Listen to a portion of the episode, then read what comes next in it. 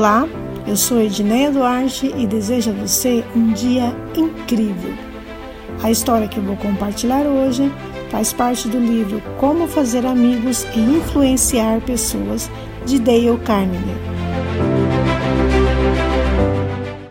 Era o dia de ação de graças e eu tinha 10 anos de idade e me achava na enfermaria de um hospital, com uma cirurgia ortopédica marcada para o dia seguinte. Eu sabia que deveria passar meses de confinamento, convalescendo e suportando dores.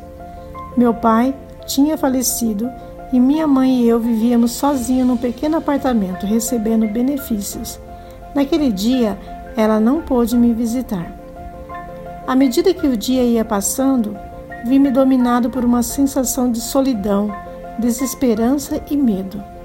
Minha mãe encontrava-se sozinha em casa, preocupada comigo, com certeza, sem contar com ninguém, nem companhia para a refeição e sem nenhum dinheiro para o jantar de ação de graça. As lágrimas transbordaram pelos meus olhos. Enfiei minha cabeça debaixo do travesseiro e cobri com a coberta. Chorei em silêncio, com tanto sentimento, com tanto ímpeto, que meu corpo estremecia de dor. Uma jovem estudante de enfermagem escutou meus soluços e foi ter comigo. Puxou a coberta e começou a enxugar as minhas lágrimas. Falou-me de sua própria solidão, obrigada a trabalhar naquele dia e impedida de ficar com a família. Perguntou-me se eu não aceitaria jantar com ela.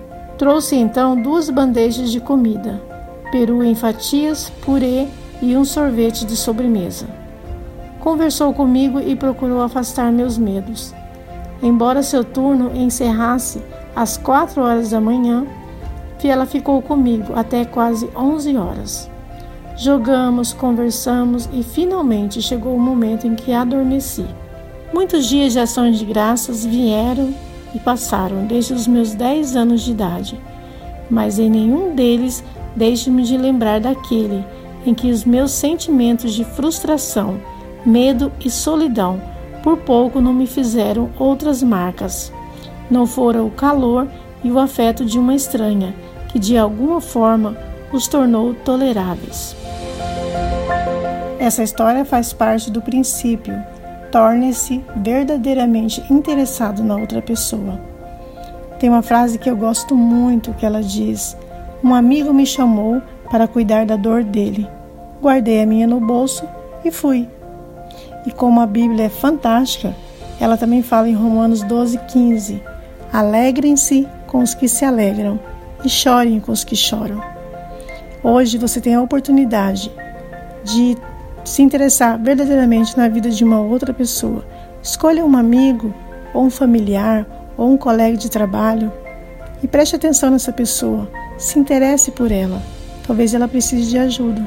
Talvez ela precise de alguém para escutá-la, Talvez ela precise de um conselho. Se essa história fez sentido para você, transborde na vida de outra pessoa, compartilhe.